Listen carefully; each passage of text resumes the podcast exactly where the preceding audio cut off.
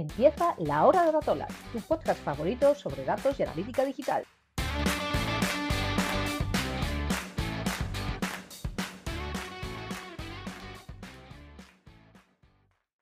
Hola, bienvenidos a todos y a todas a un nuevo podcast de Datola.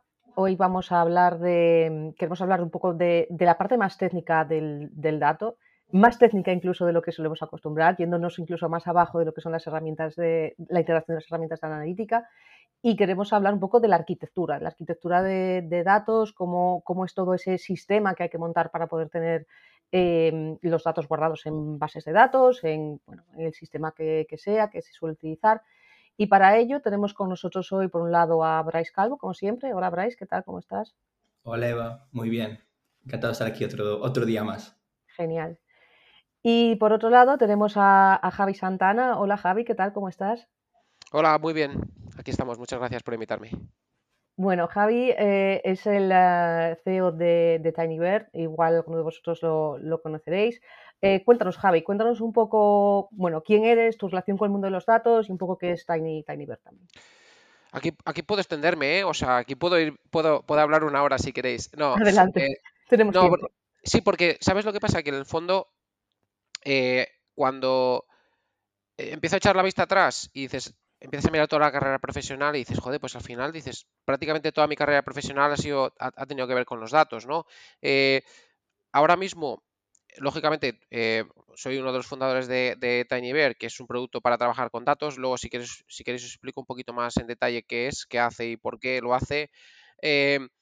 pero antes de eso, yo eh, fui CTO de Carto, que también es una empresa que se dedica a trabajar con datos, en este caso geoespaciales, bueno, eh, más trabajo analítica de analítica, representación en mapas, etcétera, etcétera. Pero es que previamente a eso, yo tenía otra empresa eh, que era, bueno, hacía un pequeño, una pequeña empresa que hacía un producto que era para agricultores que también trabajaba con datos, bueno, también con datos geoespaciales, de hecho. Entonces, como un poco, yo llevo como desde el 2005 o algo así, eh, continuamente trabajando con datos en diferentes eh, sabores y colores, pero eh, siempre muy relacionado con datos. Es que es curioso que, parece que los datos es de hace pocos años, ¿no? De los últimos 5, 6, 7, 8, 10 años que empezó como a explotar, ¿no? Pero realmente trabajando con datos llevamos toda la vida.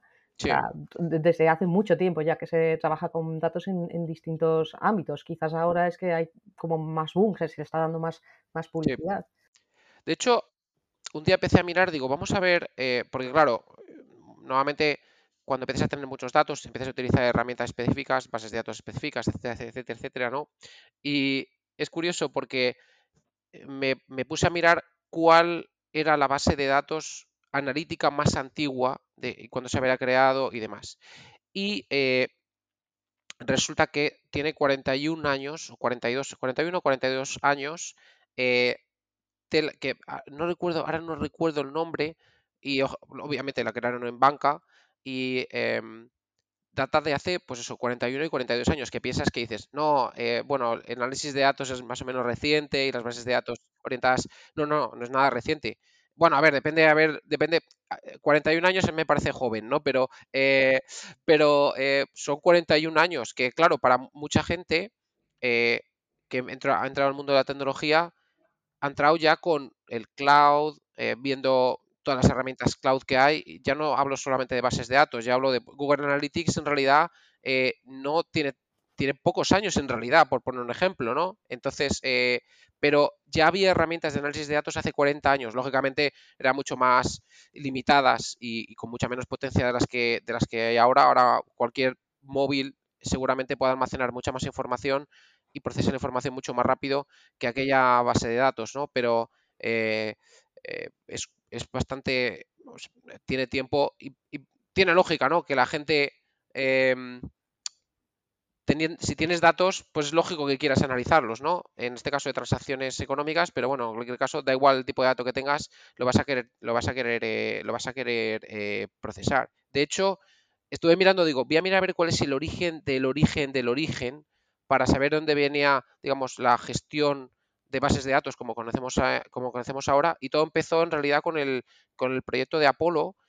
Claro, eh, al fondo cuando tienes que construir una máquina en tan poco tiempo necesitas una gestión muy buena de, pues, del stock, eh, los proyectos. Entonces, ahí es cuando surgieron las necesidades de, tener bases de datos para poder eh, gestionar bien el proyecto. ¿no? Entonces, en realidad, estamos hablando en, cuatro días, hace 100 años que se inventaron las bases de datos, ¿eh? ¿eh? o sea que cuidado, que, bueno, espero, yo espero verlo. Eh, vosotros sois muy jóvenes, o sea que lo veréis, pero...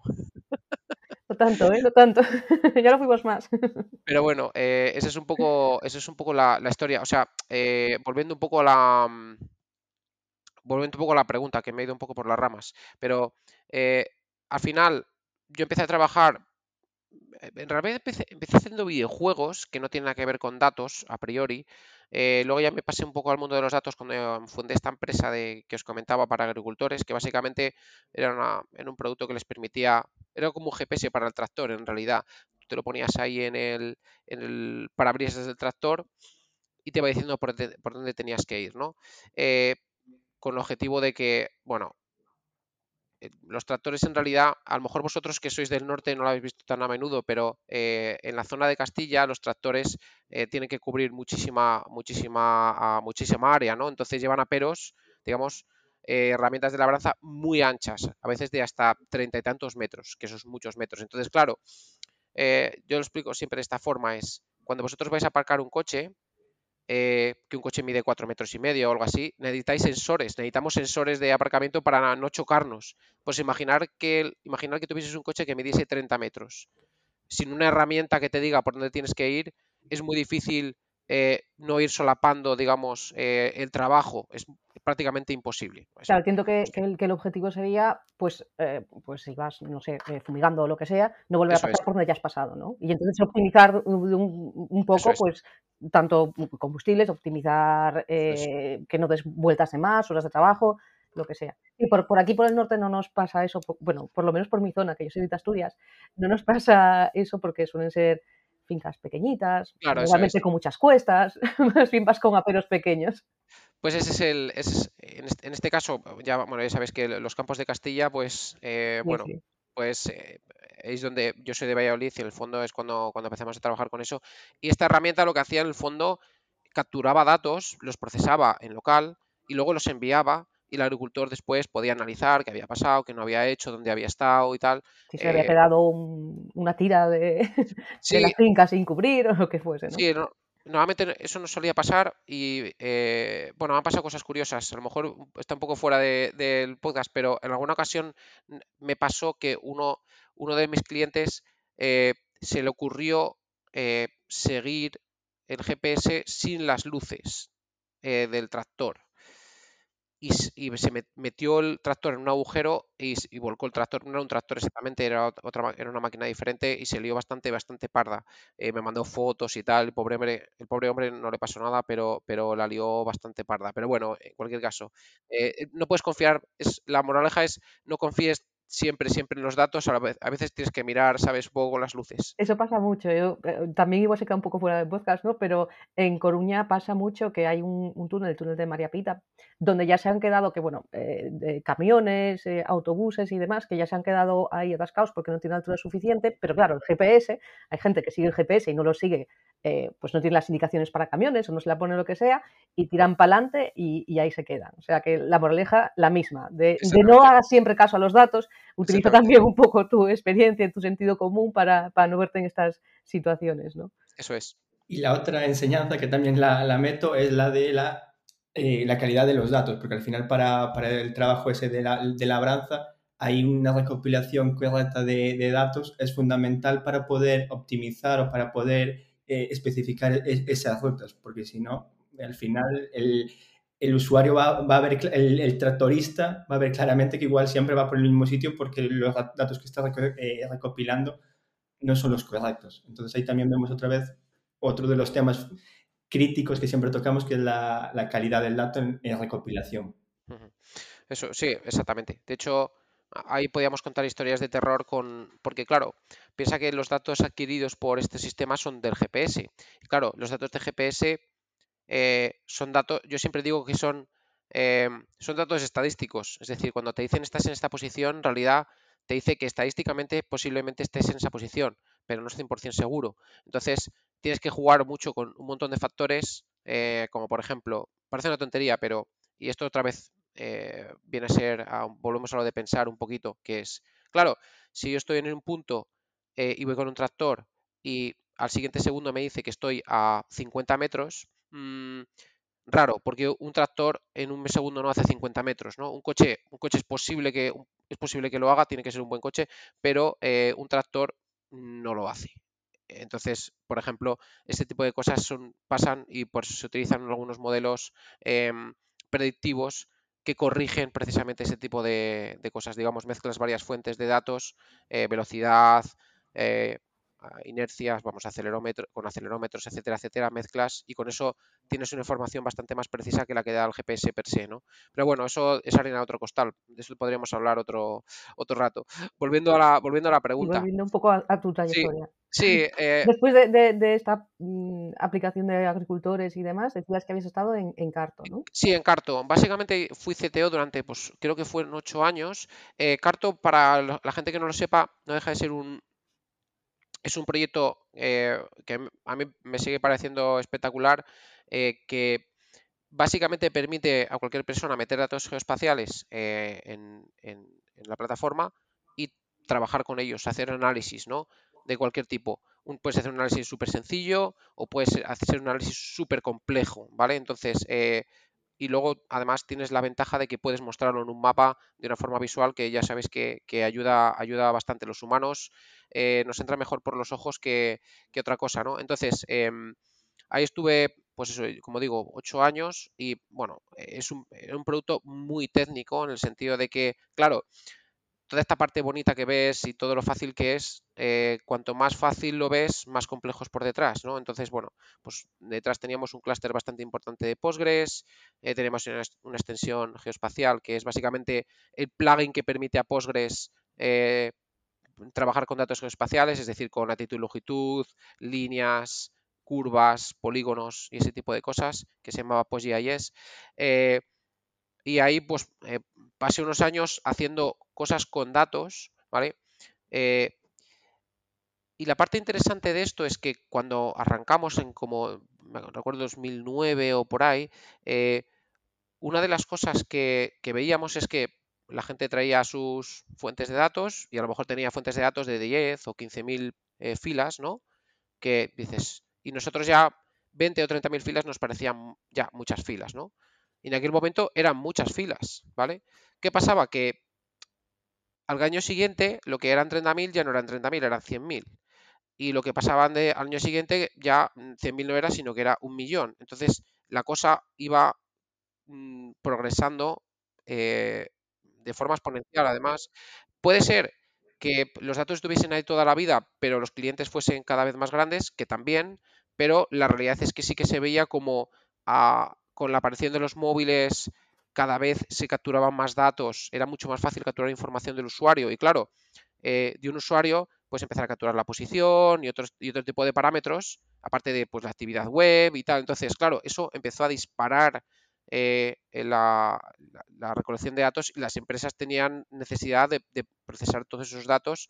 Claro, el móvil, el tiempo y la posición es como clave, ¿no? Entonces ahí explotó aquello y entonces cada vez veíamos más y más datos y más datos y más datos. Y de hecho, la tecnología que diseñamos al principio se quedaba corta. Claro, te iba, a preguntar justamente, ¿cómo afrontasteis eh, esa escalabilidad? ¿no? Porque al final tienes que adaptar tus sistemas para que puedan gestionar ese volumen tan grande de datos, ¿no? Pasar un poco del small data al big data. ¿Cómo hicisteis para, para afrontar ese cambio? Pues aquí en realidad intentamos, intentamos seguir una política que, a mí personalmente me, es la que me parece más lógica, que es eh, siempre intentar, y esto no solamente es para los datos o para tecnología, seguramente en la vida funcione también, que es eh, intentar no cambiar tan rápido de, tercio. Es decir, oye, tú conoces una tecnología, eh, tienes una filosofía de trabajo, entonces muchas veces llega algo eh, llega algo que es un para ti que es un, es un problema que no, que no puedes o no sabes resolver y lo primero que te pasa por la cabeza es pues cambio de tecnología o me voy a otra cosa totalmente diferente y la empiezo a utilizar.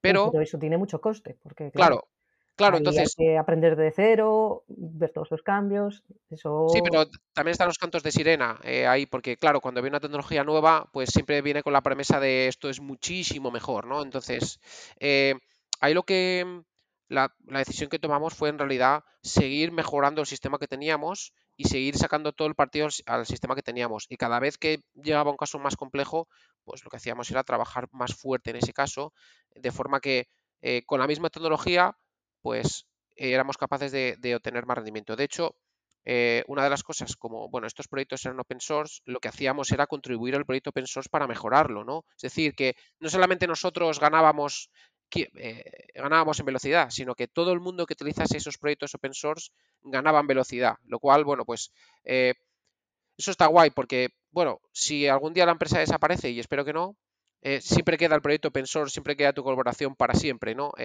bueno, es, un poco filosófico, pero bueno. y también que que la comunidad contribuye a, llevarlo a cabo, a mejorar esa tecnología. Si lo haces de forma privada y cada uno va por su, por su lado, probablemente es más fácil que llegues a un punto de muerte para esa tecnología, ¿no? Si, sobre todo si viene otra donde igual está muy empujada nueva, diciendo que es la mejor y que va a solucionar todos tus problemas y empujada por toda la comunidad. Si consigues que mucha gente la siga utilizando, pues probablemente evolucione y evolucione para todos. Y vosotros contribuíais y otra gente también contribuiría y, es mejor para, todos. Sí, sí, totalmente. Javi, un, inciso, aprovechando que estás aquí. Sobre todo en la parte más marketingiana, más de análisis, pero eh, ligados al marketing, tenemos realmente eh, la problemática que todas, o no todas, pero un 90% de las herramientas con las que jugamos en nuestro día a día son software privativo. Y hay una dependencia brutal a, este tipo de software. Em, ¿Cuáles son las ventajas muchas veces de, porque muchas veces sí que hay algún, algún tipo de solución o para ciertas empresas igual eh, tienen músculo para pues, apostar o para intentar contribuir de alguna forma que otras soluciones open source eh, pues lleguen a, a, coger cuota de mercado o valgan para cierta tipología de clientes. ¿Algún, algún tipo de recomendación, algún tipo de consejo? Eh, ¿Te refieres a, tipo de herramientas o, te refieres a más cómo contribuir o cómo decidir? por un lado, cómo, incluso cómo decidir o cómo elegir, en plan, ¿qué es importante elegir una herramienta abierta o un protocolo abierto un EAE o, o, o, uno privado, porque al final lo que yo lo que noto con todo el tema privado que, que invade nuestros, nuestras vidas es que al final eh, dependemos de, de, la corporación. Si la corporación el día y contribuyes, porque al final como de una forma u otra contribuye, detectas, detectas eh, bugs, eh, aportas contenido, eh, pero ese contenido está a expensas de una empresa grande que el día de mañana dice que no continúa dando soporte, como si ahora imagínate el caso de Google con Universal Analytics, y te quedas y te quedas realmente tirado. Mm. Claro, ahí es una cuestión, es una cuestión bastante buena esta, porque claro, em, por una parte, si decides montarte, dices, vale, no, no, me quiero fiar de ninguna empresa, me voy a montar yo eh, lo que necesito. Claro, es una inversión muy importante de dinero y que a lo mejor no te sale a cuenta. Por otro lado, eh, te puede pasar lo que dices tú, ¿no? El, famoso vendor locking, ¿no? Que es, vale, estoy aquí, no puedo salir y básicamente estoy a merced de lo que decida esta empresa, ¿no? Entonces, eh, claro, una de las cosas para mí bastante importantes que que tienes que tener en cuenta cuando eliges un tipo, cualquier tipo de herramienta es, oye, eh, yo soy dueño de mis datos o no soy dueño de mis datos, para empezar. Porque, claro, em, hay muchas herramientas que seguramente intentes exportar los datos o intentes trabajar con los datos, eh, no te dan un formato estándar o a lo mejor no te dan los datos. Eh, no es fácil obtener los datos en una forma que te sean útiles, con lo cual vas a tener que emitir mucho tiempo ahí. Entonces, claro, em, ahí hay un montón de factores a tener en cuenta que, yo creo que son bastante importantes. O sea, para mí, yo siempre digo que al final eh, los datos son tuyos, aunque te los guarde otro, ¿vale? Entonces deberías tener disponibles los datos en cualquier, en cualquier momento y además sin que sea un coste exagerado, es decir, los datos esos ya son tuyos. Otra cosa es que hoy otro te los guarde, ¿no? Pero tampoco tiene que ser un... No debería pasar que, que para poder migrar de un sitio a otro eh, tengas que pasar por tengas que pasar por algún que otro aro, ¿vale? Pero bueno, eso también da para, da para un podcast entero tranquilamente, ¿sabes? Pero bueno, nuestra política, en, mi política personalmente con respecto a eso es la siguiente, es nosotros siempre, o en las empresas que yo, en las que he trabajado, he fundado, siempre me he basado en proyectos open source. Eh, ¿Por qué? Porque, bueno, tiene mucho sentido aprovechar el trabajo que ya ha hecho mucha gente y contribuir tú al, con tu grano de arena, ¿vale? Con lo que puedas. Es decir, por ejemplo, en Carto, pues contribuíamos con dos personas, eh, en principio una, luego dos, o incluso cuando no podíamos contribuir porque no teníamos, eh, digamos, la, digamos, no, teníamos una ronda súper grande de dinero, no teníamos dinero de venture capital, era muy al principio, teníamos contratado a una persona que, bueno, era uno de los contributores del proyecto y le teníamos contratado unas horas eh, que podíamos pagarle semanales y la persona curraba en el proyecto. Entonces, esa era nuestra forma de contribuir al proyecto eh, no solo aprovecharnos del proyecto, sino además contribuir al proyecto open source, ¿no? que yo creo que es bastante importante. Ahora, por ejemplo, en TinyBear eh, utilizamos una base de datos analítica que es open source, que se llama ClickHouse, y ahora, por ejemplo, tenemos tres personas full time contribuyendo a, la base de datos y trabajando con la base de datos, eh, etcétera, etcétera. Entonces, ¿por qué lo hacemos esto? Porque es carísimo. Es decir, este tipo de perfiles son muy caros, eh, bueno, los perfiles técnicos eh, no hace falta que os explique lo caros que son. ¿Y por qué lo hacemos? Bueno, lo hacemos porque bueno, nuestro producto se basa en, ClickHouse y, creemos que tiene sentido no solamente apostar por ello, sino que además conocer internamente cómo funciona. Pero es que además hay una parte a mayores que es un poco de, oye, nosotros hemos levantado un montón de pasta porque TinyBear eh, levantó, hemos levantado justo hace un año ahora 37 kilos más otros tantos kilos de, de que levantamos de, ronda, de una ronda SID. Y dices, bueno, ¿qué haces con todo este dinero? Eh, pues intentar invertirlo lo mejor posible. Y a mí me parece una inversión muy buena a todos los niveles, invertir en open source para ti, pero además también para el resto eh, de la comunidad, que en el fondo nosotros estamos aprovechándonos de, del trabajo de otros. Entonces, ¿qué menos que invertir eh, una parte de ese dinero en, en devolver a la, devolver a la, digamos, a la comunidad que te ha dado, digamos, eh, que te ha dado la base para poder arrancar tu empresa. Entonces me parece justo. No sé si estamos aportando todo el dinero que, eh, digamos, o, todo el beneficio que hemos sacado de ahí, pero eh, bueno, intentamos que, intentamos que no sea un que no esté descompensado, que por lo menos haya una parte que nosotros aportamos, en este caso es grande, Sí, lo importante es eso, que, contribuyáis y, que sigáis ahí. Y entiendo que es una buena forma también de mantener vivo el proyecto y, que, y, de fortalecerlo para que mucha más gente también utilice el core para crear otros productos y a partir de ahí pues y, siga evolucionando. Hay mucha gente utilizándolo ahora mismo. Eh, es un proyecto bastante sólido, hay una empresa detrás también manteniéndolo. Entonces, en realidad nosotros lo que hacemos es poner nuestro grano de arena en cosas en lo que nosotros somos muy buenos. Es decir, TinyBear eh, no, es, no, es no es un sistema, digamos, de, para trabajar con datos en tiempo real eh, generalista. No. Está muy orientado a hacer eh, alguna de las cosas, ahora lo explicaré un poco más tarde. Está muy orientado a hacer ciertas cosas, entonces nosotros hacemos que la base de datos funcione bien para esos casos de uso. Y exactamente igual, seguro que hay otra empresa que hace otra cosa totalmente diferente con ClickHouse que aportará cosas relacionadas con su campo, con lo cual, bueno, al final tú vas poniendo un grano de arena en la parte que tú eres bueno, en la que tú sabes, ¿no? Y donde inviertes mucho tiempo. Eh, entonces, bueno, me parece un modelo, a mí me parece un modelo espectacular, la verdad. Y a mí me gusta mucho el open source y, vamos, ya te digo que siempre, si tengo elección y puedo utilizar un, proyecto open source, eh, siempre, vamos, lo voy, a tirar por ese camino. Una pregunta, sí, sobre este tema. Eh, en producto o eh, justamente en las empresas en las que tú participaste, parece una práctica habitual que tener algún perfil o de alguna forma contribuir con, digamos, con, con, ese, con esa herramienta open source de la que os apoyáis. En, en consultoras, que al final muchas veces también utilizan ciertas eh, herramientas o ciertas tecnologías open source, ¿es habitual o no? Porque claro, nosotros jugamos muchas veces más en el papel de consultor ¿no? y, y eso a día de hoy, en nuestro ámbito, sea open source o no sea open source, no se ve tanto. Se ven más eh, contribuciones a nivel individual, pero ya eh, o, sin ser estructuradas a nivel empresarial o corporativo. A mí me cuesta, porque, me cuesta verlo porque no, no, eh, apenas he trabajado en consultoría y me cuesta, claro, yo pienso un poco en los incentivos y al final en consultoría en muchas ocasiones se paga por, o bien se paga por un proyecto o bien se paga por hora. Entonces, claro, si el cliente no va a querer que tú pague, que tú inviertas una cantidad de tiempo determinada que está pagando él para hacer su proyecto eh, en que tú inviertas en la herramienta X y Z.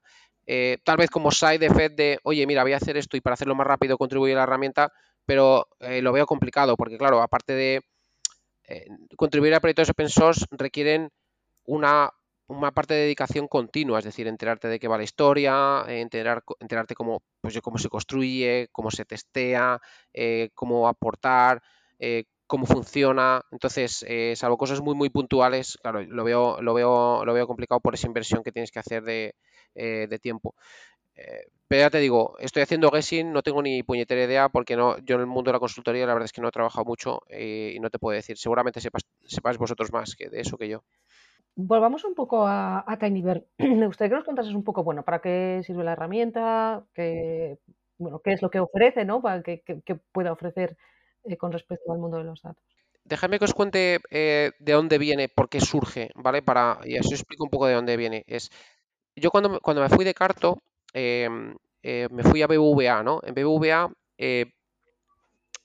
era, yo no me acuerdo, director de servicios de datos, no sé, esto es, se inventa, quiero decir, al final cada, cada, empresa se, queda, se inventa una historia, pero básicamente yo lo que hacía allí era, trabajaba en una plataforma que estaba construyendo, que estaba construyendo BBVA y me encargaba de la parte de de dónde iban los datos, quién accedía a los datos, eh, cómo se disponibilizaban los datos, ese tipo de cosas, ¿no? Entonces, eh, yo ya había, claro, ahí te da una visión súper clara de qué problemas tiene una compañía como BVA, que es gigante, tiene fuentes de datos por un tubo, consumidores de datos por un tubo, o sea, eh, es brutal.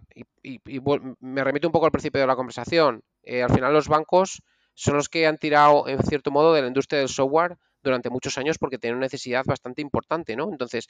La necesidad y la capacidad. Claro, claro. El dinero está ahí también, tienen los recursos para hacerlo. Exactamente. Entonces, claro, em, al final, si tú quieres hacer arqueología de datos, eh, tienes que ir a un banco para entender eh, cómo se hacía antes y cómo ha ido. Ves, tú vas viendo todo lo que tiene un banco, cómo funcionan los datos y vas viendo perfectamente todos los estratos de tecnologías que ha habido durante los últimos 40 años, lo cual es algo bastante, eh, bastante interesante. Claro, nuevamente como nosotros nos fijamos en la última cosa trendy, pero en realidad es súper interesante ver cómo eh, las cosas han ido modificándose, pero que en realidad siempre se basan en los mismos fundamentos y se parecen mucho unas a las otras, muchísimo más de lo que parece, pero eh, con diferente color y diferente decoración en realidad. Pero bueno, el caso es que a mí me tocó ese marrón. La verdad es que eh, tener acceso a ver cómo se gestionaban datos allí, qué tipo de necesidades había, ya me empecé a dar cuenta que uno de los problemas que había era que se generaba una serie de datos, muchos datos, y había que disponibilizarlos. Es decir, alguien quería construir aplicaciones con esos datos, pero eran muchos datos. Entonces, utilizar una base de datos tradicional o un sistema tradicional no iba a funcionar. Es decir, si tú tienes un billón de transacciones del último año, eh, no estoy, no digo que BBVA tuviese un billón de transacciones el último año, estoy inventándomelo porque quede claro. Eh, claro, un billón de transacciones, tú llegas, lo metes en Postgres, quieres hacer un cálculo de, por ejemplo, dime eh, por día el número de transacciones y va a morir. No es que vaya a morir, es que a lo mejor tarda 20 segundos o 30 segundos en hacerte la query, ¿vale? Entonces, claramente había necesidad de construir aplicaciones con esos datos, bien internas o bien externas. Os pongo un ejemplo. Eh, imagínate que alguien del banco quiere conocer mm, cuánto dinero eh, se ha eh, gastado la gente en seguros en los últimos tres meses y además quieres que saber de las personas de más 25 años, ¿vale? Claro, es una query que en realidad, bueno, pues puede tardar un poco, no mucho, vamos a poner 20 segundos, ¿vale? Pero claro, ¿qué pasa si lo quieres saber luego en vez de 25 años, de 26 años? Tienes que esperar otros 20 segundos. Y dices, ah, vale, estoy viendo aquí un patrón mm, de la gente de 80 años. Quiero filtrar exactamente por de 80 a 81 años. Otros 20 segundos. Entonces, te das cuenta como...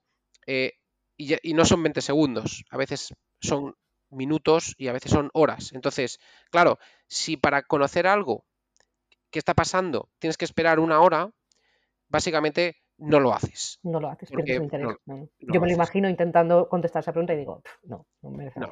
Dices, intentas sacar. Voy a buscarlo por otro lado.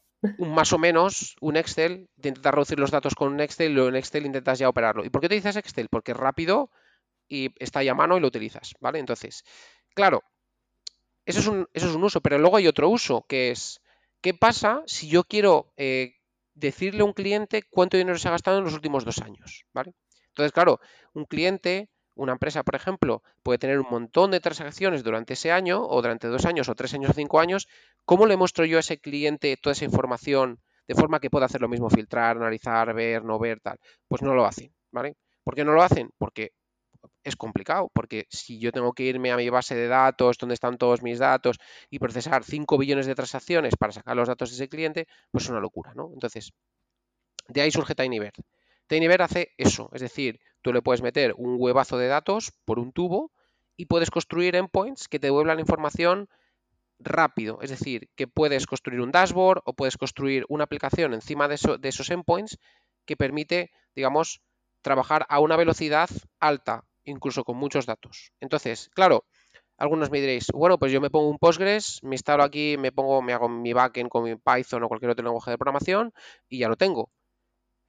Vale, pues intenta hacerlo eso y luego mete 25 millones de registros. Eh, intenta que vaya rápido, es decir, que puedas, que tengas 10 usuarios concurrentes pinchando y entendiendo qué está, qué está pasando, ¿no? Va a morir.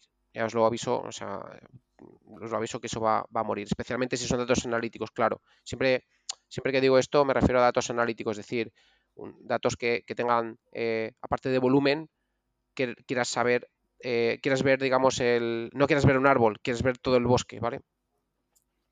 Y la integración, claro, porque al final eh, ellos internamente van a tener esos datos. ¿Cómo es ese volcado a vuestra herramienta?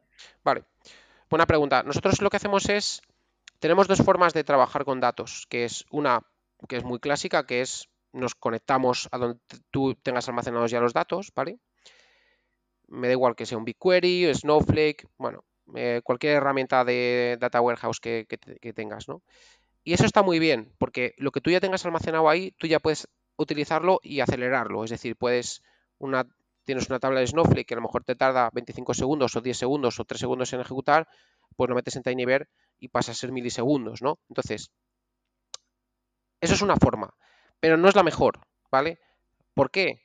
Porque normalmente cuando tú tienes esa velocidad, lo interesante es que además puedes trabajar con datos en tiempo real, es decir, que no tienes que meter el dato, esperar una hora y luego ya puedes procesarlo. No, la parte interesante es que tú puedas generar el dato, enviarlo y al segundo siguiente ya puedas hacer query sobre ese dato, ¿vale? Entonces, la otra forma que nosotros tenemos de meter información es a través de un API específico para meter datos en tiempo real. También nos conectamos con Kafka, que es una herramienta que permite, que es muy habitual para trabajo en streaming, es decir, para trabajo en tiempo real. Pero nosotros, da igual de dónde venga de Kafka o nos lo envíes directamente, tenemos una forma de recibir datos en tiempo real que te ayuda no solamente a almacenar esos datos, como hace cualquier otro, otro sistema de data warehouse, pero además es que te los puedes hacer query en tiempo real. Es decir, Imaginaos que yo soy un retail súper tocho y tengo un montón de transacciones por minuto o por segundo, ¿vale? Eh, pues claro, si quiero saber lo que estoy vendiendo en España de, botas de mujer, por poner un ejemplo, bueno, yo quiero saber lo que está pasando ahora. Entonces, eh, con un data warehouse tradicional, tú lo metes, haces la query y a lo mejor al cabo del tiempo lo sabes. No, aquí sabes perfectamente qué está pasando en cada segundo, lo que ha pasado y cuando refresco vas a tener los datos de los últimos dos segundos eh, o tres segundos o de la última vez que refrescases. Y es una parte clave, en mi opinión, porque el hecho de tener que esperar para ver los datos no deja de ser una limitación que tenemos heredada ya de los sistemas de hace 20 años. Estoy claro, hace 20 años, por ejemplo, Hadoop y tecnologías open eh, tecnologías Big Data y demás, joder, pues eran la leche. Pero claro, el hardware de hace 20 años, comparado con el hardware que tenemos a día de hoy, no tiene nada que ver. El hardware actual es súper potente, súper rápido, pero infinitamente rápido. No nos damos cuenta de lo potente que es el hardware ahora. Entonces, no hay necesidad de esperar. Eh, a veces esperamos porque ya nuestro modelo mental de construir sistemas, digamos, eh, de información, dices, vale, yo ya sé que esto tiene que ir en batch y yo tengo que esperar. Pero la realidad es que no tienes que esperar. Hay casos, lógicamente, que pues por, la naturaleza, el volumen, pues tendrás que esperar más, pero en general, con los datos, con los casos de uso que nosotros nos enfrentamos todos los días, eh, nuevamente pasamos de... Eh, el otro día estaba con un cliente que tenía, tiene un Spark y estaba haciendo queries eh, de cada unos 45 minutos, 48 minutos, ¿vale? nosotros estábamos pasando eso a 200 milisegundos, entonces decía, no me, no me lo creo, tiene que estar mal. Digo, no, no, no es que esté mal. Es que, aparte de que estamos reimplementando tu sistema, claro, esto está ya basado en una tecnología que está pensado para el hardware de hoy. Entonces, eh, es una parte bastante, bastante importante que, bueno, nos saltamos a veces o pensamos que las cosas no avanzan, pero 20 años, eh, pues son bastantes. Ya avanzan mucho en 20 años las cosas. Sí, sí, sí, sí. Entonces, bueno, pues es lo que... Mm, así es como metemos los datos en TinyBear en realidad. Entonces vosotros si, si o sea, tenéis como esas dos opciones, ¿no? Si lo he entendido bien. Por un lado, te puedes conectar a tu data warehouse que ya tengas, o por otro lado, le puedes enviar los datos que te va a dar toda esa opción de real time, que es la que es. realmente potente. Que, que sería como, como la gran propuesta de valor de, de TinyBear, ¿no? Sí. Eh, tengo una pregunta aquí con respecto a ese almacenamiento de los datos.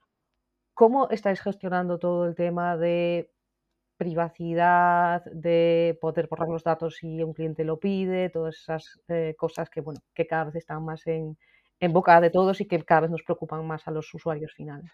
En realidad nosotros, nosotros simplemente somos, eh, nosotros guardamos los datos, pero en ningún caso esos datos son nuestros. Es decir, para nosotros, cuando, imagínate que tú te haces una cuenta en TinyBear y tú pones un CSV, ahí coges un CSV que tengas por ahí o conectas tu web de lo subes nosotros esos datos no los utilizamos para nada, es decir, esos datos son tuyos, están, digamos, metidos como en una cajita tuya, ningún otro cliente va a ver esos datos, lógicamente, pero es que nosotros tampoco vamos a utilizar esos datos, es decir, eh, nosotros somos una plataforma que almacena los datos para ti, pero en ningún caso utilizamos los datos que los, clientes suben. De hecho, sería prácticamente imposible porque piensa que cada cliente ah, sube a TinyBear una topología de datos totalmente diferente y para nosotros sería imposible entender los datos que hay allí. Sí, sí, claro, además que cada uno son datos distintos. Claro.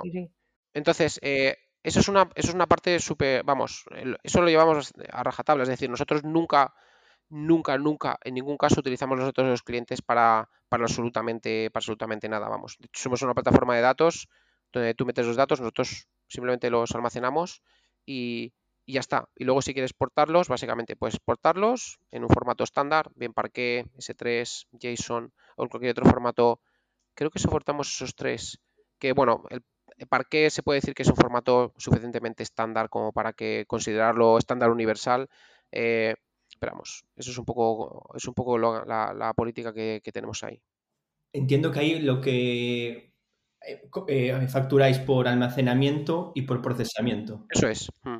Sí, nosotros facturamos por los datos que tú tienes almacenados, es decir, por la cantidad de gigabytes o terabytes que tengas almacenados, y luego por los datos que procesas. Es decir, si tú un, un, gigabyte lo procesas 10 veces, lo cobramos 10 veces, ¿vale? Eh, y dirás, ¿eso puede ser caro o barato? Pues a, veces es caro y a veces pues es barato, depende del caso de uso. Pero eh, tiene mucho sentido desde mi punto de vista hacerlo así porque si tú no consumes nada, o sea, es decir, si tú tienes datos pero no haces ninguna petición, no, pagas, ¿vale? Es decir, eh, no tienes por qué pagar si no estás haciendo ninguna query. Si haces muchas queries, eh, normalmente cuando, lógicamente cuando haces muchas queries eh, y, puede, y dices, joder, el precio se me puede disparar, normalmente hablamos, con, hablamos con el cliente y decimos, oye, vamos a llegar a un acuerdo de, en el caso de que tenga para, digamos, acordar un commitment de forma que tú puedas consumir datos, ¿vale? sin necesidad, digamos, a un precio en el que tenga sentido para tu caso de uso, ¿vale? Entonces, el pricing es como todo, eh, funciona hasta que deja de funcionar. Entonces, cuando deja de funcionar, pues lógicamente ves el caso de uso del cliente, entiendes cómo puede funcionar y ahí llegamos a un acuerdo para, para, que, para que todo encaje, claro. ¿Para algún caso, alguna tipología de datos, modelo de, de negocio, tenéis algún tipo de como de template? Sé que, sé que sí que tenéis, por ejemplo, la template de, del tema de la analítica sin cookies, que, aquí la, la, tenemos, la probamos, la estamos usando. Eh, pero, mm, claro, me falta esa visión de si para, otras para otras cosillas tenéis pues templates o, o, alguna herramienta de típico para, para, para, perfiles igual no tan técnicos, que puedan igual arrastrar y hacer ese tipo de, de consultas en tiempo real de esos datos. Nosotros nos enfocamos mucho a desarrolladores, es decir, siempre todo lo que construimos está muy pensado para el desarrollador que quiere construir aplicación encima de tal. Entonces, eh, es verdad que hay gente que a lo mejor no tiene tanto conocimiento de código que si entra la interfaz, que es una interfaz que usamos para, que puedes utilizar para prototipar, y te puedes crear tus eh, endpoints y luego a lo mejor los conectas con una herramienta de no code, eh, no sé si Make, el otro día había una interacción, era Make, es la herramienta, no me acuerdo, ¿cuál herramienta está? Open source. No, no, no, no, es que, no, no me acuerdo. La típica herramienta esta que te permite hacer una petición y automatizar cosas y demás. Bueno, pues. Suele ser o Make o Zapier, las típicas. Sí, eso es, eso es. Sí. OpenSUSE N8, N8N creo que es, pero bueno, la típica suele ser Zapier. Típica Zapier, pues sí que hay gente, a lo mejor que no tiene tanto conocimiento técnico, que lo utiliza para hacer eso. Pero en general todo está muy orientado para el desarrollador, para, para un desarrollador que está construyendo aplicaciones y le quitamos el marrón de montarse la base de datos, montarse el warehouse, el backend, el no sé qué, preocuparse de la escalabilidad, todo el rollo que, pues, que tiene su aquel. Entonces, los templates que tenemos, uno de ellos que, como has dicho, es el de, el de Analytics, que te permite, digamos, meter un tracker en tu web, enviar los datos y los datos son tuyos, los gestionas como te da a ti la gana, ¿vale? Eh, pues es, lo utilizamos más como, como ejemplo, ¿no? Para que un desarrollador que aterrice diga, de qué va esto de, qué va esto. Entonces puede haber un proyecto de ejemplo y puede haber pues ya una serie de, pues una serie de tablas ya preconstruidas, tienen un código para empezar a utilizar eh, y tiene todo el sentido. Luego hay gente que está, de hecho, creo que tenemos ahora mismo como eh, 8 o 9 clientes que están construyendo eh, sistemas encima de ese, de ese, de ese template. O sea, algunos están montando empresas y de hecho el otro día vi produciendo un anuncio de una empresa construida sobre, sobre el template que nosotros hicimos, lo cual, pues, hombre, no deja de, te enorgullece, ¿no? Como padre de la criatura dices, bueno, qué bien. Eh, pero, pero ya te digo, está sobre todo muy orientado a desarrolladores y no tenemos ahora mismo en mente crear nada para, para gente un poco, que, un poco menos técnica que no tenga tantos conocimientos de desarrollo. Eh, pero ya digo que, bueno, si sabes un poquito de SQL, sí que te puedes montar algún automatismo y, y demás. Ya, pues muy bien, yo, me queda bastante claro un poco para qué sirve Tiny, TinyBear. y tú que has trabajado en empresa súper grande, ¿no? Como puede ser BBVA, y en empresa un poco más, bueno, que imagino que cuando empezasteis igual era un poco más startup, ¿qué formato prefieres? El otro día leí un artículo que me gustó bastante que decía que hay como varios tipos de varios tipos de, persona, ¿no? digamos, en referencia a, al trabajo de desarrollo de tecnología, ¿no? Que son las de alta varianza y baja varianza, ¿no? Las de baja varianza son gente que son muy buena, eh, haciendo una cosa, se ponen, pa, pa, un ticket, venga, pum, pum, pum, y hacen el ticket y son súper buenos haciendo un trabajo. A mí me pasa que yo me pongo en un trabajo y yo tengo que estar saltando de una cosa a otra continuamente y necesito, eh, hago una cosa, pero luego no soy, no soy consistente en realidad. Entonces, eh, en realidad es un poco la definición de startup versus empresa, empresa grande. Entonces, yo en BBVA, cuando, cuando llegué allí, en realidad yo creo que me contrataron como para romper un poco el cristal, ¿no? Decir, oye, vamos a contratar a un tío de estos eh, que viene de startup a ver qué puede hacer aquí. Lógicamente, eh, pude hacer poco porque yo no, era nativo, no sabía cómo funcionaba los, el sistema de BBVA y no solamente es que no supiese, es que cuando más o menos aprendí cómo funcionaban eh, el, digamos, cómo era el funcionamiento de la compañía, eh, me di cuenta que no era lo mío. A mí lo que me gustaba era trabajar en proyectos, eh, en proyectos un poco, con un poco más de salsa, en el sentido de que en BBVA todo iba súper bien, en el sentido de que pues una empresote y, y de hecho vamos, yo sigo, sigo teniendo, sigo teniendo mis cuentas en BBVA. Quiere decir que confío, confío bastante en cómo están hechas las cosas después de haberlas visto por dentro, que hice bastante el banco. ¿eh? ¿eh? no creo que mucha gente que ha trabajado en otros bancos pueda decir lo mismo, pero para mí no solamente es importante el hecho de tener un buen trabajo, un buen sueldo, lo que sea, también para mí es importante eh, sentirme a gusto con, con lo que haces, ¿no? Entonces dices, bueno, de hecho, yo, yo creo que fue los tres meses de trabajar en BBVA y ya me di cuenta que aquello ya no iba a ser para mí, ¿vale? Lógicamente no me voy a los tres meses porque, bueno, siempre tienes que intentar, ¿no? Pero al final yo a los tres meses ya empecé a pensar en qué cosas podía hacer para, para eh, que iba a ser lo siguiente y de hecho es cuando empecé a desarrollar TinyBear. TinyBear empezó con un prototipo que hice a los tres meses de entrar en BBVA. Esto hablamos, te hablo de 2018. Entonces, una de las cosas que hice fue primero validar un poco a ver si había mercado, ¿no? A ver si había, tenía sentido, había mercado de datos y demás. Entonces, pues me organicé, me organicé una conferencia, eh, en, Madrid sobre datos, vino un montón de gente, joder, ya veías, dices, hombre, pues... Hay interés. Claro, hay interés, ¿sabes? La gente hay, una necesidad ahí, ¿no? Está claro, el mercado por, una solución. Claro, entonces dices, oye, pues si ves que hay interés, que tiene sentido, pues, pues tiras, tiras para adelante, porque si organizas una conferencia alrededor de un, de un topic, en, ese caso el tópico era, era curioso, pero era, eh, digamos, cómo trabajar con muchos datos eh, pero en la vida real. Es decir, muchas veces lees blog posts de cosas que se monta la gente y tal, pero luego ves que la mayor parte de gente hace cosas muchísimo más sencillas, muchísimo más prácticas, eh, que no tienen tantísima complejidad y que solucionan el problema perfectamente. Entonces yo quería enfocarme, digo, vamos, quiero enfocarme ahí a ver cómo soluciona la gente del mundo real los problemas con muchos datos, ¿no? Entonces, bueno, vinieron, vinieron unas cuantas personas, me traje unos cuantos rusos y fue bastante chula la conferencia, la verdad. Y, de hecho, estos rusos serán los core contributors de, de ClickHouse. Em, traje también gente de, de, vuestra zona también, eh, que dieron una charla. David Pardo, eh, bueno. Sí, gente de expertos en el mundillo que estaban haciendo cosas reales. Sí, pero además cosas de verdad, o sea, nada de te voy a contar esta... No, no, no. Aquí se venía a decir la verdad de cómo he montado esto con, las duras y las maduras. Sí, con los problemas, todo lo que me he encontrado y lo que todavía, lo que he conseguido resolver y, que, lo que todavía me queda pendiente y, que puede tener la necesidad también. Al final ahí lo que también notamos que pasa muy habitualmente en nuestro sector y sobre todo nosotros que estamos aún más ligados al marketing, porque al final el marketing hay en todo, en, en, todas la, en todos los gremios, más o menos, pero claro, es apartar todo lo que es marketing de la realidad. Y la realidad es cuando realmente pruebas esa herramienta o cuando realmente estás aplicando esas soluciones, cuando te das cuenta de que, ups, esto no funciona, estas bondades que prometían no nos sirven. O, o la realidad, en mi día a día hago este juego con el Excel, esa es mi realidad. Yo muchas veces termino, termino enganchando engancho el Excel también. Es decir, que eh, yo me dirás, no, porque si sois expertos en no sé cuánto, ta, ta, ta, y al final mm, tiras cuatro, eh, tiras una query, lo sacas al Excel y te haces ahí lo que haga falta, ¿sabes? Que dices, pues ya está. Y, tampoco, el problema es que muchas veces, eh, como son soluciones que llamo yo poco sofisticadas, y las cosas poco sofisticadas tienen, eh, como que se ven mal, ¿no? Y a mí me mata eso tantísimo. Y sí, porque a mí también.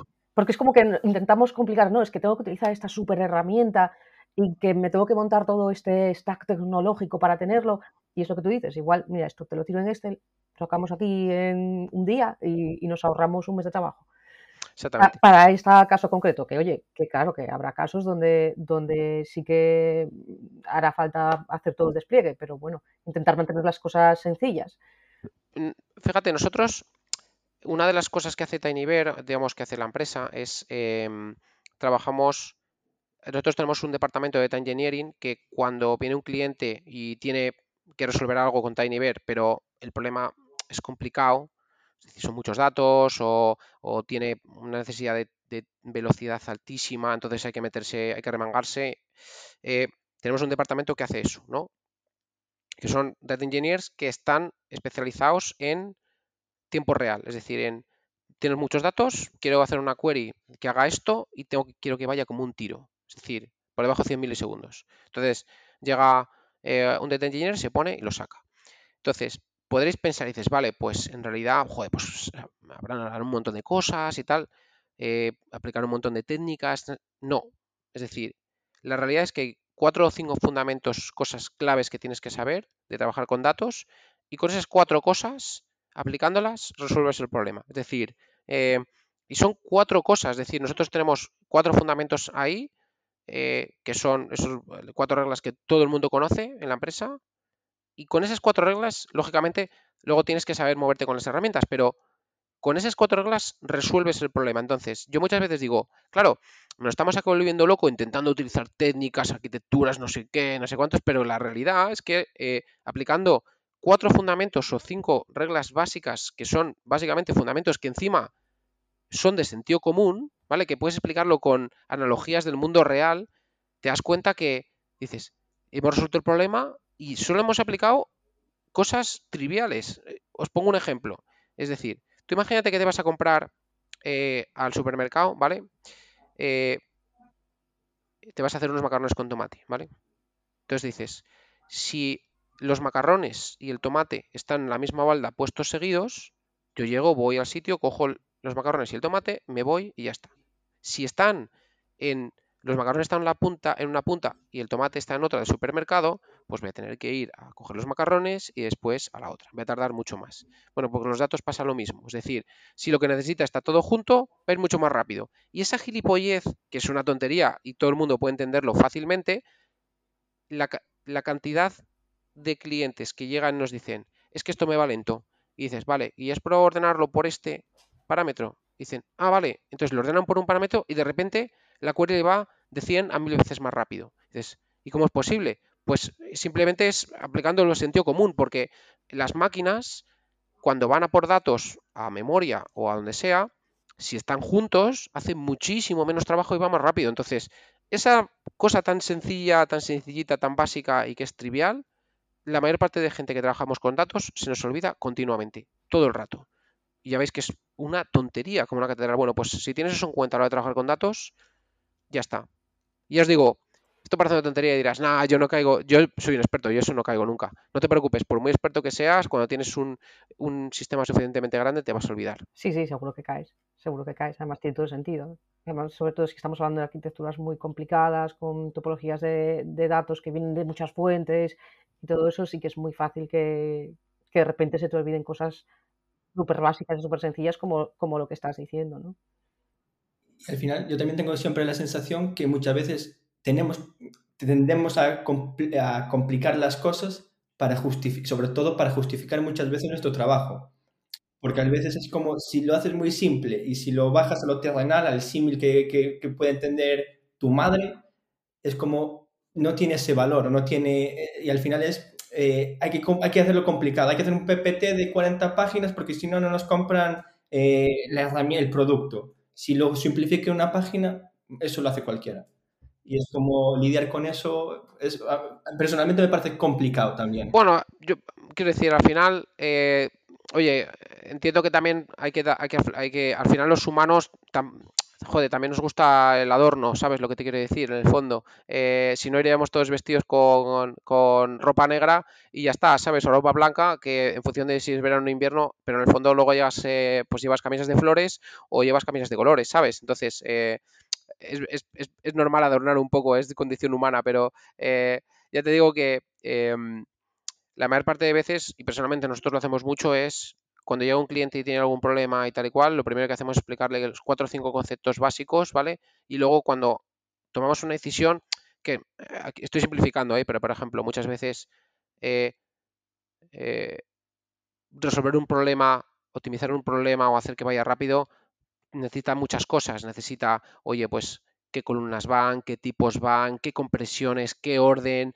eh, vas a hacer algún tipo de operación de transformación sobre las columnas o sobre los datos para que el, algoritmo de compresión funcione mejor, qué algoritmo de compresión funciona mejor, porque hay diferentes tipos de algoritmos de compresión, cuál funciona mejor en función de qué, entonces tienes que mirar la distribución de los datos, cómo caja mejor qué distribución de datos a tal, pero en realidad todo se basa, siempre vuelves al mismo fundamento. Es verdad que, oye, eh, todos esos pequeños detalles que lógicamente tienes que conocer, bueno, pues eh, se aprenden, ¿no? Pero eh, ahora con ahora con ChatGPT le preguntas y lo soluciona. De hecho, el otro día estábamos discutiendo Paco y yo, que Paco eh, es uno de los data engineers que hace mucho este tipo de optimizaciones, y estábamos discutiendo cuál era el mejor esquema para una tabla, qué tipo de columnas, el tipo de dato, la compresión, el orden, no sé qué.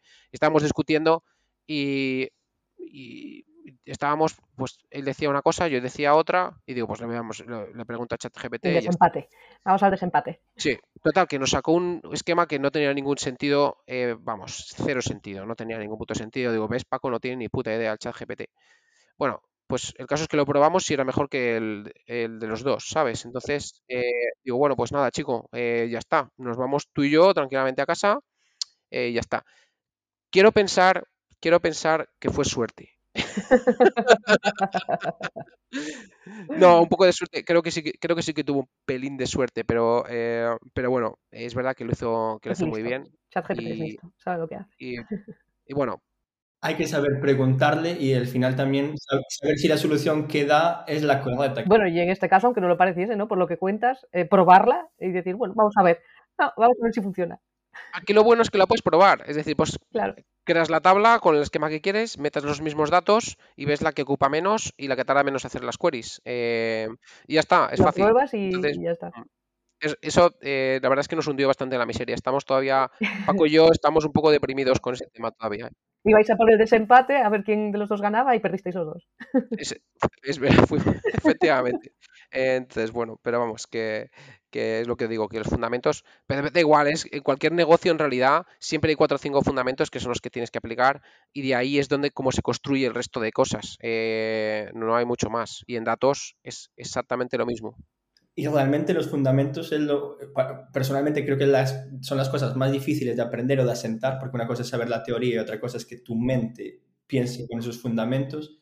Y, creo que es algo básico que hubo una época que estuvo que era todo llevarlo todo a lo práctico, pero al final eh, llevarlo todo a lo práctico tiene siempre muchísimo sentido, pero ir conociendo esos fundamentos al final es fundamental y sobre todo mueblar la cabeza. Sí, sí, totalmente. Sí, lo, que no he dicho de los fundamentos es que, claro, tardas años en viendo muchos ejemplos, muchos ejemplos, muchos ejemplos, en materializar aquello como, ¿sabes? Los asimile, los, los interiorices y y que después se te olvidan. O sea, claro. sí, efectivamente. Pero bueno. Bueno, pues no sé, Bryce, si tienes alguna pregunta más, porque llevamos ya casi una hora. Bueno, aquí, aquí estaba mirando justo el WhatsApp porque Víctor había puesto unas preguntas y había una que era que si han sido más grandes los retos técnicos o los organizativos. Sobre todo, estaba más ligado a la época del BBVA pero realmente en cualquier de los otros proyectos. De hecho, a mí me interesa esa pregunta en Tiny, en Tinyver, porque me imagino que decías que habías empezado con un prototipo, incluso cuando estabas a los tres meses de llegar a BBVA, que ya empezaste tú eh, en tu cabeza a montarlo y demás. Claro, ¿eso cómo se materializa a llevarlo a un proyecto, a una empresa real, ¿no? ¿Cómo, cómo lo llevas a puerto? Y eso, ¿Qué es más difícil? Todos los retos técnicos de, bueno, todo esto que estabas hablando de cómo, cómo vamos a, qué tecnologías vamos a utilizar, bueno, pues eh, cómo vamos a contribuir con ClickHouse, todas estas cosas. O el tema organización, porque todas las empresas también, a medida que van creciendo, y si, bueno, si tenéis cuatro, tres, cuatro años de vida, mm. eh, ¿cuántos sois ahora mismo? 60 y alguno. No somos tantos, ¿eh? bueno, sí, bueno, sí, sí, sí sois, sí sois. Pasar de un prototipo hace cuatro años a 60, eh, a nivel organizativo es un reto también. ¿Qué es más difícil? O sea, da igual el sector donde estés, el problema siempre es la gente. Es decir, las personas somos lo peor, siempre, siempre. Lo mejor. Vamos a ser optimistas también. Lo peor y lo mejor. Sí, tienes razón, tienes razón. Eh, eh, al final siempre no deja de ser un problema de, de alinear a la gente y cada persona tiene sus incentivos, cada persona es de un padre y una madre y cada persona mm, funciona de una su cerebro funciona de una forma, entonces poner sesenta y tantos cerebros a funcionar y que todos miren hacia el mismo sitio es si ya con dos personas es imposible, imagínate con 60. Entonces, yo no me quiero imaginar las empresas de cientos de miles de empleados eh, lo que tienen que tener. Bueno, sí sé lo que tienen, porque tú cuando trabajas en empresas cuando te vas a empresas y familiares especialmente, y vosotros tenéis algunos ejemplos bastante cercanos, bastante grandes, eh, eh, entonces notas que hay algo ahí que alinea a la gente, es, es lo que llaman cultura, es decir, es cómo la gente actúa, qué tipo de incentivos tienen, y especialmente en empresas grandes que han surgido de forma familiar, es decir, que, el origen eh, y, el control de la empresa sigue siendo familiar, se nota muchísimo cómo son capaces de, aparte de tener gente muy buena haciendo desde la cosa más eh, trivial hasta organizar al más alto nivel, aparte de eso, tiene que haber una cultura brutal. Y eso es una... el tema de la cultura, joder, la gente habla mucho de la cultura y a veces yo mismo me doy vergüenza cuando hablo de la cultura, pero la realidad es que eh, es eso que la gente hace sin que tengas, sin que le digas lo que, tiene que hacerlo, ¿no? Entonces, em, claro, siempre, siempre a, nivel organizativo, eh, siempre alinear a la gente, por muy difícil que sea el reto técnico, a la gente es lo más complicado, pero vamos, de larguísimo, de larguísimo. Eh, entonces, sabiendo eso, dirías, ¿cómo se monta una empresa de X personas? Pues muy fácil, contratando gente que sea buena. Es fácil. Eh, otra cosa es encontrarlos, pero. Ya, encontrarlos es difícil. Es fácil. claro, fácil, fácil. Pero gente que sea, claro, gente que sea buena, es decir, hay gente técnicamente muy, muy, muy buena, pero que quizás no encaje en esa cultura de empresa que tú tienes. ¿Tú qué priorizas? ¿El, bueno técnicamente o el bueno personalmente, que no es bueno personalmente, sino que el bueno que encaja en tu forma de ver las cosas y hacer las cosas en tu cultura de empresa. A ver, lo habitual y lo que suele pasar es que intentas que en la primera, en la primera fase de la compañía tú necesitas un tipo de gente, es lo que comentaba antes, que sea como muy, la varianza tenga muy alta, es decir, que le guste puedes hacer todo. tirarse al barro. Que tengas que hacer de todo, porque una empresa pequeña te toca hacer de todo, es lo que hay. Exactamente. Y además que tengas una voluntad y, además que, que, quieras ir a muerte. Claro, cuando la empresa va creciendo, además de esa gente, necesitas otro tipo de gente que sea sólida, constante, que tenga otro tipo de, que haga otro tipo de cosas, no quiere decir que vayas a contratar a un militar. No, no, no. Te estoy diciendo, necesitas contratar a la siguiente evolución de los primeros que tenías. Los primeros que tenías siguen ahí, siguen teniendo mucho conocimiento de la empresa, pero luego hay otras personas que ya van poniendo orden y ya van sentando los procesos, aunque normalmente vas a tener que saltar todos los procesos muchas veces, vas sentando los procesos, vas sentando un montón de, bases, ¿no? De cómo vas a construir la compañía, ¿vale? Entonces, claro, el volumen que nosotros estamos ahora de, gente es todavía relativamente sencillo, porque no tenemos muchos niveles de management, todavía nuestra política, nuestra cultura de empresa hace que intentemos ser menos pero mejores, es decir, eh, nosotros preferimos, en vez de contratar 80, tener 60 pero pagar más a esos 60, ¿vale? Entonces, eh, creemos que tiene todo el sentido y, así, lo, así lo hacemos. Nosotros eh, intentamos contratar gente que, tiene agencia, es decir, que, le preocupan los problemas, que le preocupa qué pasa con lo que el trabajo que hace, que le, preocupa que las cosas estén bien, que que no se queden en la superficie, que vayan un poquito más allá, que si hay un problema con un cliente, no digan, ah, vale, pues tiene un problema. No, no, que vayan, intenten ver qué es lo que le ha pasado al cliente, que lo solucionen, que vean la raíz del problema. Eh, y no es fácil encontrar a esa gente y por suerte, eh, toco madera, eh, nosotros tenemos bastante gente de ese tipo que, les, que, que les preocupa y que, y que además a nivel técnico, lógicamente también son gente, son gente muy buena encontrar esa, esa, gente con tanto comprometida como con ese nivel de curiosidad no, no es fácil, ni es fácil hacer, hacer la criba en, en, el proceso de selección, porque al final es complicado, es... Claro. Y no hay tanto. Es que muchas veces parece que es muy fácil encontrarte con gente curiosa. No, no, no.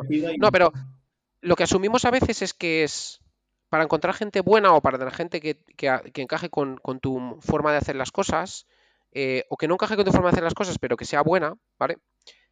Piensas que es un tema de ahora mismo necesito a alguien, le voy a contratar. No, no, no. Para contratar gente buena y para, y para digamos, eh, tener disponibilidad de esa gente y poder estar cerca de ellos, esto es un proceso, es decir, eh, tú empiezas, montas una empresa con 20 años, dices, voy a contratar a la gente, tienes dinero, ¿eh? voy a contratar a los mejores del mundo. Es muy posible que no puedas tienes que construir relaciones, tienes que construir, eh, pues, joder, la gente tiene que respetar, tiene que entender que lo que haces, lo haces, lo haces con criterio, intentas hacer lo mejor posible y así es cuando, después de años trabajando y años enseñando lo que tú haces, etcétera, etcétera, es cuando ya la gente dice, vale, te reconoce y dice, vale, yo sé que esta empresa, eh, sé que tiene cierto, cierto criterio, que no son unos locatis de tres pares de narices, entonces me fío de esta gente y ya conoces, te conocen, saben lo que has trabajado, saben lo que eres bueno, saben lo que no eres tan bueno. Entonces, así es como realmente se contrata. Y siempre digo es, a veces dicen, no, contrata, ¿cuánto tardas en contratar a una persona? Tres meses, dos meses, un mes. No, no, no, es años en realidad, porque es los tres meses de que, desde que abres el proceso hasta que lo cierras, pero eh, lo que realmente esa persona está valorando son todos los años atrás de tu curro. Entonces, eh, muchas veces como que somos muy reduccionistas con, el tema de, la contratación, pero la contratación es un proceso continuo y que no solamente es eh, tener un proceso abierto para contratar, es enseñar lo que haces eh, y luego tener, tener un estándar de calidad, digamos, a nivel de personas suficientemente bueno. Porque claro, si eres un hijo de puta hablando en plata, pues por muy bueno que sea tu empresa, eh, no va a funcionar, básicamente. Sí, sí, tal cual. Totalmente de acuerdo. Mm. Pero bueno, em, ya os digo, eh, lo que os he dicho de contratar gente buena, pues claro, es muy fácil decirlo, pero claro, eh, lleva años y a mí yo he contratado gente que he perseguido años perseguido de, oye, ¿qué tal? No sé qué, no sé cuántos, tal, hablando con ellos. Y al final ya no hablas con ellos porque les quieras contratar, hablas con ellos porque simplemente eh, pues tienes relación con ellos, ni más ni menos. Has creado una relación, ¿no? Y al final ya llega el momento donde, oye, pues mira, pues, pues ese es el momento de, bueno, de marcarte aquí. Sí, lo que me suena a mí me tiene todo el sentido del mundo y la verdad es que en el momento en el que estamos viviendo también de que, bueno, pues de que hay escasez de personal, ¿no? Y, trabajo, si una de las dos cosas, sí que es cierto que, bueno, que las empresas en general tienen que hacer un esfuerzo por, bueno, mostrar esa cultura, mostrar ese trabajo, todo eso que, que dices, ¿no? De todo el trabajo, toda mi trayectoria de muchos años mm, para convencerte de, oye, pues, pues mira, aquí vas a estar bien, vas a estar en, en una compañía que tiene tus mismos principios, tus mismos valores sí, eso y, que, y, que, podemos trabajar en algo todos juntos y remar todos hacia el mismo, Sí, eso es, eso es, ni más ni menos. Parece fácil, pero. No, no, fácil no es. Pero a veces la liamos, ¿eh? A veces la liamos, ¿eh? Nosotros eh, a veces contratamos, eh, hemos contratado gente y nos hemos equivocado y ellos se han equivocado. Hay veces que eh, llega alguien a la empresa y dice, hostia, pues esto no es lo que yo me esperaba. Pues, pues no pasa. Lo bueno, claro, no pasa nada. La, parte buena de esto es que en el sector en el que estamos ahora mismo nosotros, es un sector en el cual la movilidad es altísima, no tienes ningún problema, no es como eh, en época de mi abuelo o, o, mis padres, en los cuales tenían un trabajo toda la vida y si perdían el trabajo era un drama totalmente. Eh, y, y, vamos, es, eh, somos unos privilegiados, lo decimos muchas veces, pero no nos damos cuenta eh, de lo privilegiados que somos con ese sentido, que es que no alguien entre un trabajo no le cuadre, puede hablar con su manager, con su jefe o llámalo como quieres y decir, mira, no me encaja, me, vamos a cerrar esto y no pase nada y, y, y no pase absolutamente nada. Eso a mí me parece de eso se lo cuentas a mi abuela sí, eh, sí. Y, y, te dice que es ciencia ficción, básicamente. Sí, sí, totalmente, totalmente.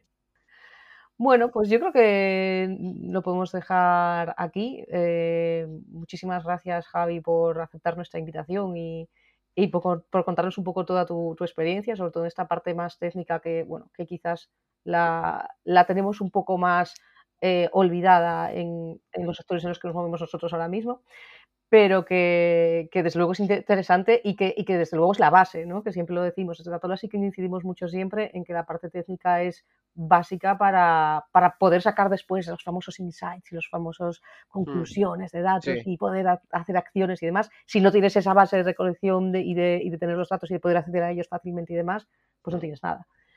Exactamente. Así que muchas gracias por venir. Nada, gracias a vosotros. Gracias a vosotros por, por invitarme. Gracias, Bryce, también por estar aquí un, día más. Y, nada, gracias a todos los que nos estáis escuchando. Volveremos muy pronto con, con un nuevo episodio y un nuevo invitado, o, o no, ya veremos. Así que gracias a todos y hasta pronto. Únete a la comunidad en datola.es y si quieres participar activamente, envíanos un email con tu idea a info.datola.es. ¡Súbete a la ola!